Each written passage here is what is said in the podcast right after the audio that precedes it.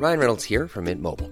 With the price of just about everything going up during inflation, we thought we'd bring our prices down. So to help us, we brought in a reverse auctioneer, which is apparently a thing. Mint Mobile unlimited premium wireless. Ready to get 30, 30, bit to get 30, bit to get 20, 20, 20, bit to get 20, 20, bit to get 15, 15, 15, 15 just 15 bucks a month. So, Give it a try at mintmobile.com slash switch. $45 upfront for three months plus taxes and fees. Promo for new customers for limited time. Unlimited more than 40 gigabytes per month. Slows. Full terms at mintmobile.com.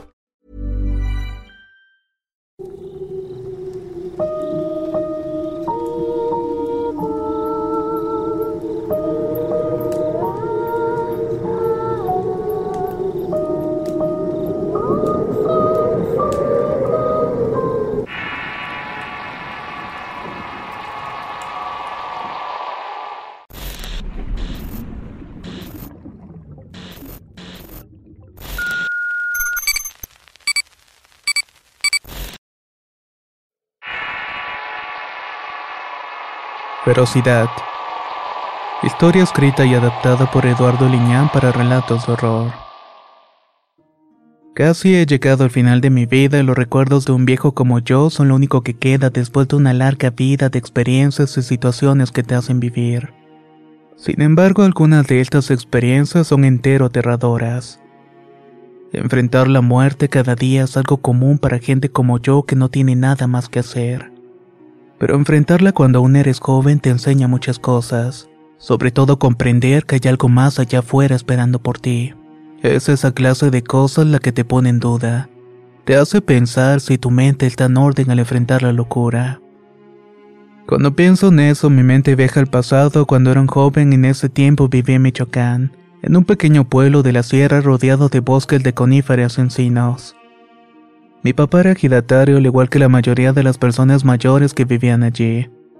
Esas tierras en particular tienen una riqueza excepcional por las enormes extensiones de distintas maderas preciosas. Esto obviamente lo hacía blanco de grandes aserraderos extranjeros que ofrecían mucho dinero para comprarlas. No había talamontes como años posteriores que solamente llegaban y robaban los troncos. Ni tampoco había gángsters que luego llegaban a dominar las vidas y las tierras de todos. Había respeto y te hacía respetar por el machete o la carabina. Aquel que robaba o invadía no tenía la suerte de vivir. Así éramos de aguerridos en ese tiempo y no nos intimidábamos ante la ambición de muchas personas. Ellos veían a la montaña como un tesoro que podían saquear. Sin embargo, y para nuestra mala suerte, mi padre y los demás ejidatarios enfrentaron algo inexplicable. Algo que terminó marcando el destino de muchos y el nuestro. Todo comenzó durante una reunión de ejidatarios con la compañía americana que deseaba comprar hectáreas de valiosos terrenos. Unos decidieron vender y otros más como mi padre decidieron hacerlo. Lo que buscaban era rentar la tierra y poner condiciones para talar el bosque, algo que la empresa no aceptó. Comenzaron entonces una larga lucha por la posesión de esos terrenos. En este conflicto había ejidatarios de otras comunidades que tenían pleitos y problemas muy viejos entre ellos, al grado de que se odiaban a muerte. Unos querían ver hundidos a los otros y la gente de mi comunidad era muy rencorosa. Aunque ningún joven sabía realmente la razón del pleito, cada uno seguía a su padre o el abuelo cuando se armaban los zafarranchos, los cuales generalmente eran en las cantinas donde tenía la mala suerte de coincidir. Así se perdieron muchas vidas en este conflicto, incluyendo familiares nuestros y mi padre salió herido en una refriega peleando por unos terrenos donde había perdido un par de dedos. De alguna forma y gracias a la cantidad de dinero en juego, algunos de los contrarios salieron con la compañía. Querían causar desorden tirando las cercas, quemando pastizales o envenenando al ganado. Esto hizo más grande y duro el conflicto en las comunidades. Cuando todos se juntaban en la única cantina que había era bastante caótico. El dueño de este lugar tuvo que abrir un apartado para que no se juntaran ni hubiera desastres. La autoridad del lugar no era más que un cuarteto de hombres mal armados que solamente daban parte a un mando en la ciudad, mas no tenían recursos y siempre andaban a caballo. Se sentía la tensión en aquel sitio y todos comenzaron a andar armados con machetes. Tenían hachas y los que tenían armas las cargaban al cinto. La situación estaba tornándose seria y mi padre a pesar de las circunstancias no era un hombre que se dejara llevar por las emociones. Pensaba que todo era parte de un plan siniestro para que todos se mataran entre sí. Entonces ocurrió una tragedia, en el cual el misterio y las cosas sobrenaturales tomaron lugar. Fue una mañana cuando uno de los gendarmes llegó con la noticia de que alguien había encontrado un viejo ejidatario muerto en su casa. De inmediato todos imaginamos cosas y queríamos irnos prácticamente a la guerra con los de la comunidad vecina. Pero el gendarme calmó los ánimos al decir que el viejo había muerto de una manera extraña. Fue como si las bestias del bosque hubieran dado cuenta del hombre durante la noche. Solamente encontraron restos sanguinolentos del ejidatario. Estaban dispersos por toda la casa. Eso puso en alerta a todos porque era algo poco probable y mi padre, al ser uno de los jefes comunitarios, le tocó la penosa tarea de identificar al hombre. Este no tenía familia y era un viejo ya mayor que toda su vida habitó en aquellos terrenos en que los ejidatarios le permitían tener su casita. Al acompañar a mi papá íbamos conversando acerca de la situación cuando de pronto nos salió al paso un hombre que no conocíamos. Era un tipo extraño, un indígena purepecha que iba vestido de forma tradicional de algodón bordado. Aunque su aspecto era andrajoso, llevaba una faja tejida a mano en el cual cargaba varias bolsas pequeñas de lona.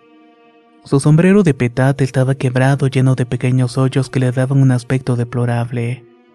Cargaba una cobija percudida de lana donde quizás se acostaba cuando le caía la noche, y qué decir de sus sandalias de cuero tejido, cubiertas de un barro negro que te hacía preguntar dónde se había metido.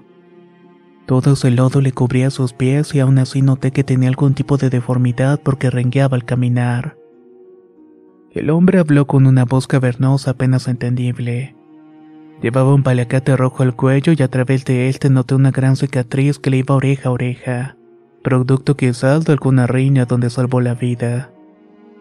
Aquellas marcas no eran raras ya que la gente de esos lugares es muy reaccionaria, pero pocos sobreviven para contarlo.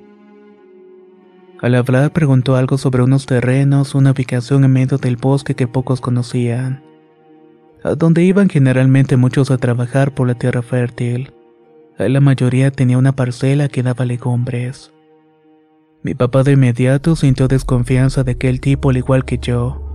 Había algo en sus ojos que te incomodaba. Dicen que los ojos son el espejo del alma y este señor tenía una tan oscura que de solamente verlos te daba escalofríos. Tanto en sus actitudes como en su voz había algo siniestro, aunque no sabía realmente qué era. Después de que mi padre le indicara caminos a los terrenos, el hombre agradeció con un ademán, caminando de largo por un sendero hasta que se perdió de la vista. Mi papá se me quedó mirando el tiempo que me dijo, debes tener cuidado con gente así, no te confíes. Continuamos con nuestro camino hasta la salita del señor Mario Aldana. Él había sido campesino toda su vida. Era también carbonero y vendía en los mercados de los pueblos grandes. Las personas lo tenían bien identificado porque era común que pasara con sus mulas cargadas con costales de carbón, además de las humaredas que hacía cuando quemaba troncos.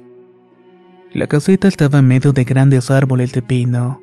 Los troncos de sus paredes junto con el techo de lámina le daban un aspecto tranquilizador cuando lo visitabas para comprarle carbón. Pero esta vez todo estaba fuera de lugar. Sus animales también habían sido masacrados. Había restos por aquí y por allá.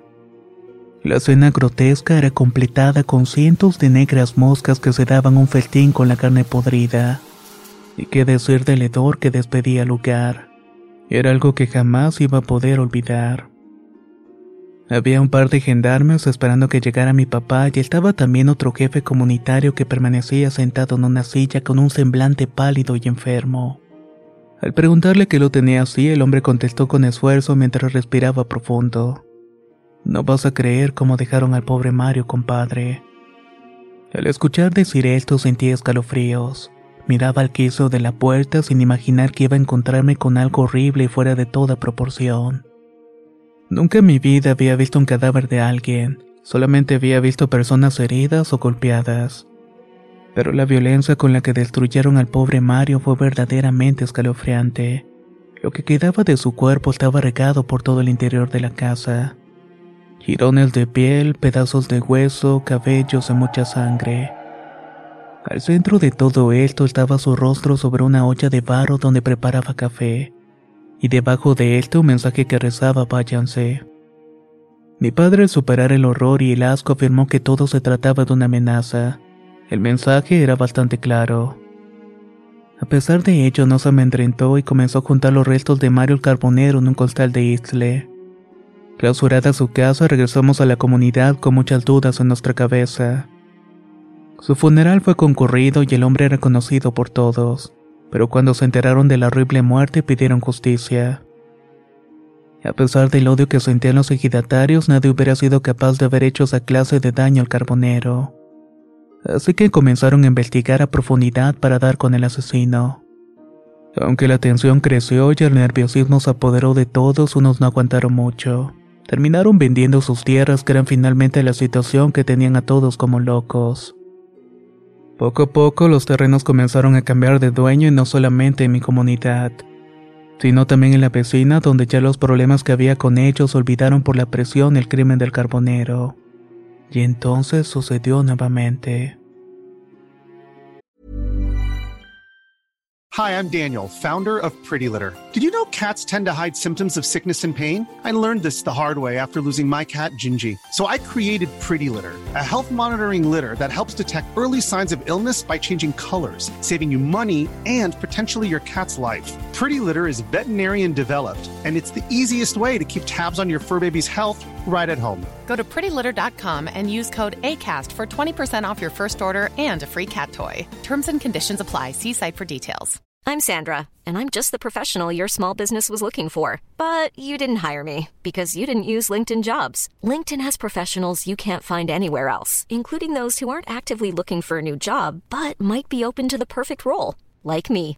In a given month, over 70% of LinkedIn users don't visit other leading job sites. So if you're not looking on LinkedIn, you'll miss out on great candidates like Sandra. Start hiring professionals like a professional. Post your free job on linkedin.com/people today. Cierta mañana que trabajaba en la parcela con mi padre, llegó un leñador que traía malas noticias de la comunidad vecina. El hijo de apenas unos años había sido robado de su casa mientras su madre estaba tendiendo unas sábanas. Por esta razón se estaba dando una frenética búsqueda por todos lados. El padre de la criatura de igual forma andaba en compañía de otros hombres peinando los cerros y los bosques. De inmediato mi papá se movió para ayudar en la búsqueda y enseñamos los caballos para ayudar a la gente. Era de tarde cuando nos reunimos en una galera de asamblea en la comunidad vecina. Ya se estaban preparando para la búsqueda y no pararíamos al tallar algo que nos condujera al menor. Se hizo tan grande el grupo que mi padre se sintió satisfecho de ver esa unión entre los ejidatarios para un bien común. Así que llegado el momento salimos en batida por el monte. Íbamos con pesadumbre y después de buscar por todos los lugares conocidos no pudimos encontrarlo. El padre decidió quedarse en un pequeño templete medio de su terreno donde muy temprano buscaría a su hijo perdido. Los demás regresaríamos a nuestras casas y por la mañana iríamos con el ejidatario para continuar a un punto que no habíamos explorado en las tierras fértiles. Era muy temprano cuando salimos de nuestra casa con la bendición de mi madre. Íbamos platicando con el camino y de tanto en tanto nos encontramos otros ejidatarios cabalgando. Al llegar al templete lo vimos vacío pensando que se había ido a hacer alguna necesidad. Estuvimos esperando un buen rato hasta que notamos que uno de los perros de un señor que nos acompañaba estaba muy entretenido con algo parecido a un animal muerto. Al acercarse el dueño emitió un gemido de espanto que nos alertó a todos. Al mirar porque estaba gritando, la repugnancia y el asombro se apoderó de nuestros sentidos. El perro estaba mordiendo una extremidad humana. Era un fémur aún con carne pegada lleno de tierra lo que estaba en el hocico del animal. De inmediato nos pusimos a buscar por toda la parcela donde había encontrado ese despojo. Encontramos el resto del cuerpo en una zanja. Era el ejidatario que se había quedado a pernotar en su templete. Sus extremidades habían sido arrancadas hasta el hueso de manera brutal. En su rostro hinchado y lleno de hormigas reflejaba el horror y el sufrimiento que finalmente terminó con su vida. En ese momento la incertidumbre y la zozobra se instaló en todos los presentes. Estábamos ante un asesino. No era un animal común ni tampoco una persona. No dimensionamos que alguien fuera capaz de hacer algo así. Después de las pesquisas de la policía rural no hubo más preguntas. El ejidatario, al igual que el carbonero, había muerto por el ataque de un animal salvaje al que habría que cazar. Por supuesto, nadie creía en esto y había algo más en el lugar, algo de lo cual no teníamos ni la más remota idea. La situación era grave. Por un lado estaba el miedo de andar por el monte con la presencia de un asesino silencioso. Por otro lado, las compañías presionando para que todos vendiéramos. Y la presencia de la gente que no era de las comunidades que iba a talar los árboles.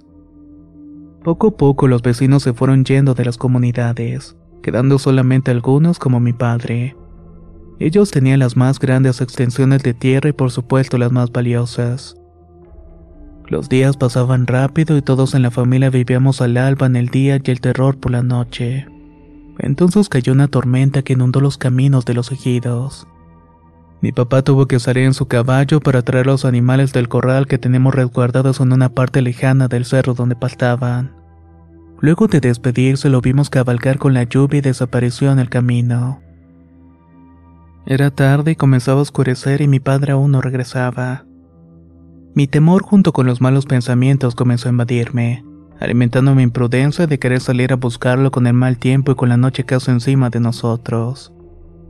Los relámpagos y las nubes negras en el horizonte anunciaban que dentro de unas horas iba a caer una de las más horribles tormentas de las que tengo memoria.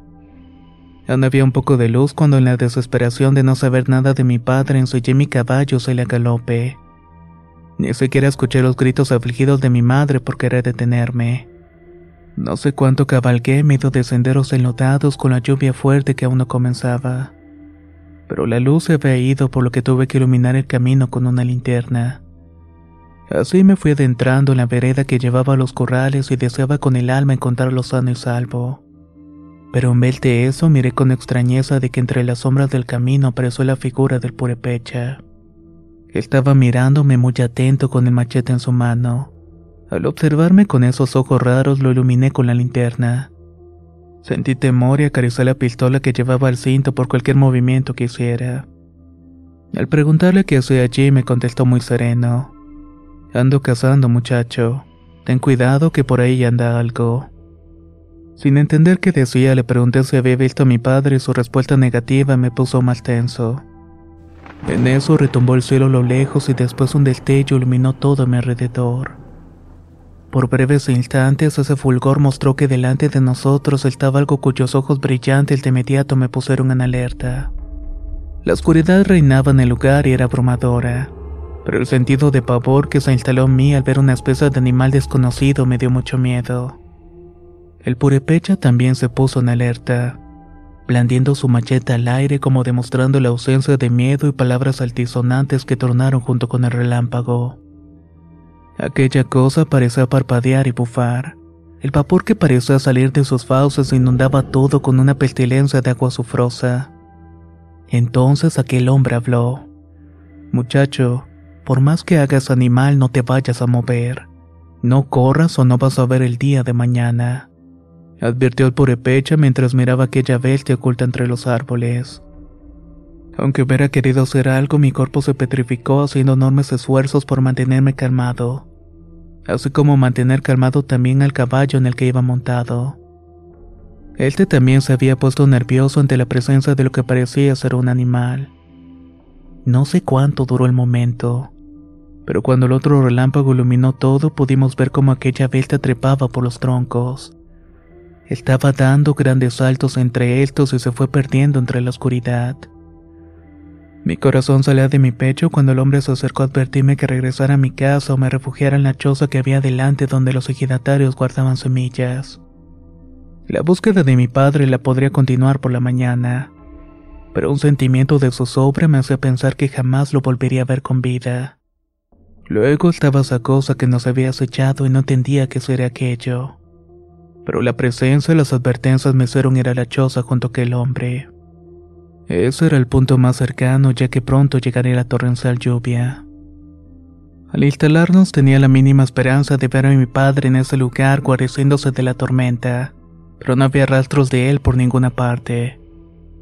Mientras atizaban un fogón con leña seca, la humareda inundó la pequeña casa. Al abrir las ventanas, la lluvia llegó y fue torrencial.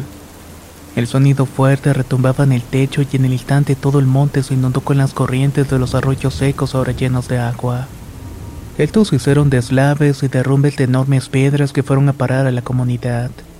Luego de un par de horas de lluvia, todo cesó así como llegó. Nos quedamos en un silencio extraño en el ambiente, ya que las nubes seguían retumbando. Estaba cansado, aunque muy nervioso y con la pistola en la mano todo el tiempo. Entonces el purepecha habló. Eso no te va a servir en contra de eso, muchacho. ¿Qué es esa cosa? Pregunté. Es un brujo, algo para lo que no estamos preparados. Yo no creo en brujos. Ah, pero ella está afuera. Ese brujo hace mucho que probó la sangre humana. Lo enloquece y lo llena de furia irracional y para esa cosa nosotros somos alimento. No te entiendo nada, hombre. Explícate un poco. Eso, muchacho, es un nahual, uno de los tantos que habitan estas tierras. ¿Y qué es un nahual? Es un brujo que puede caminar con la piel de un animal y se transforma a voluntad. Pero hay otros que se acostumbran tanto al nahualismo que ya no quieren volver a ser personas. Este en particular es de esta manera y algo está buscando. Por algo está aquí. Al escuchar esta historia fantástica no di crédito a las palabras. Me negaba a creer en todas esas historias que los viejos contaban acerca de personas que vivían en el monte y se podían convertir en animales. Era absurdo, imposible que pasara eso. Pero dado los eventos y lo que había visto, una parte de mí sintió curiosidad en tanto la otra estaba aterrada. No había terminado de pensar aquello cuando escuchamos algo en el exterior. Fue un fuerte ruido de manera a romperse seguido de un gruñido que hizo temblar y después algo se postró sobre el techo. Los gruñidos eran parecidos a los de un puma. Entonces saqué mi pistola y hice un disparo al techo. El indígena me gritó furioso pidiendo que no dejara de hacerlo porque eso no iba a matarlo. Entonces esa cosa comenzó a acosarnos y a ponernos nerviosos en tanto iba y venía de un lugar para otro. Estaba como esperando que nos asustáramos y saliéramos. El puripecha me dijo que no debíamos salir ya que dentro de la casita teníamos ventaja que afuera era peligroso y que solamente debemos esperar. Pero mis nervios hicieron que cometiera una prudencia cuando escuché a mi caballo chillar de dolor mientras aquello lo estaba atacando. Corrí al corral donde lo había dejado y allí estaba aquello. Era una especie de hombre convertido en algo felino. Sus brillantes ojos miraban con una violencia que te hacía temblar las piernas. Tenía una piel parda y unas extremidades imposibles alargadas y con garras unas que estaban destrozando mi caballo con mucha facilidad. En el momento en que me ve empieza a dirigirse hacia mí y me quedé paralizado. Mi cuerpo estaba temblando y no podía moverme. Tan solo vi como aquella bestia se abalanzaba sobre mí. Lo primero que sentí fue un dolor quemante en mi hombro y espalda. Aquella cosa me había desgarrado la piel y sentí sus uñas aferrándose a mi carne. Ese dolor hizo que reaccionara de inmediato.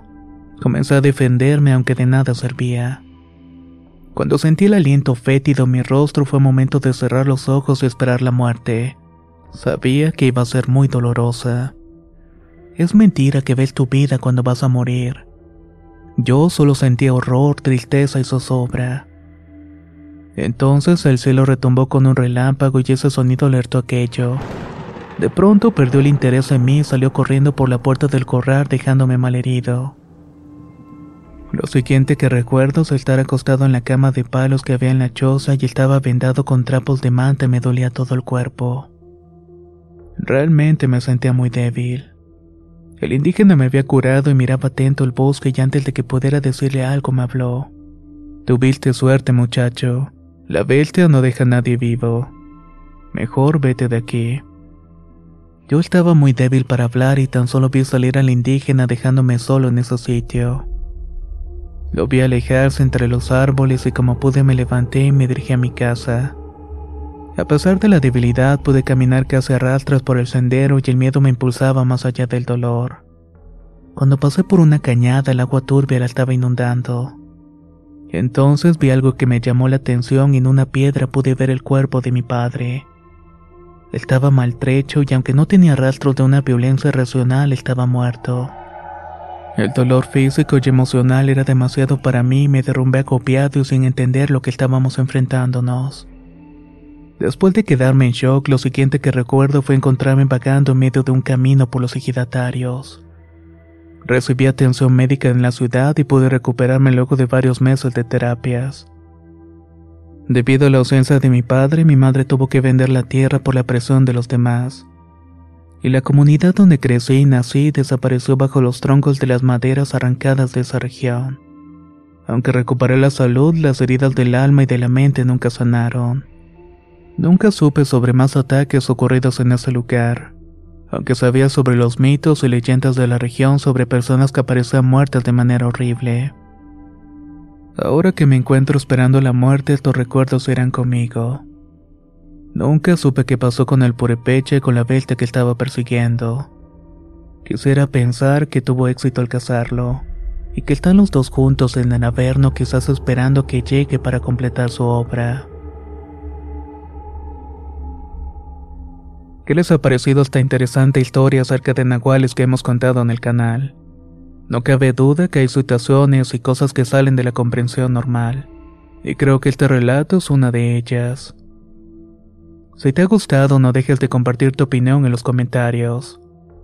Y no olvides suscribirte para estar al tanto de las nuevas notificaciones, ya que constantemente compartimos material nuevo. Nos escuchamos en el próximo relato.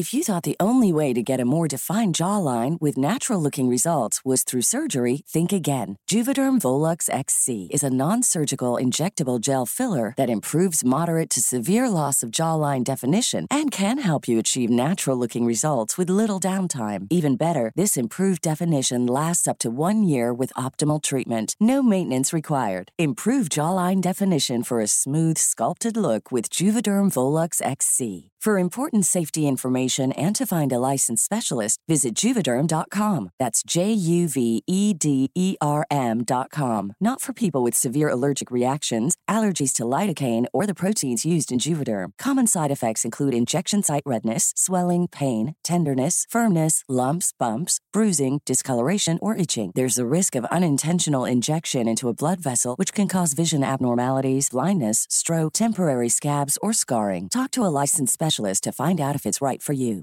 Planning for your next trip?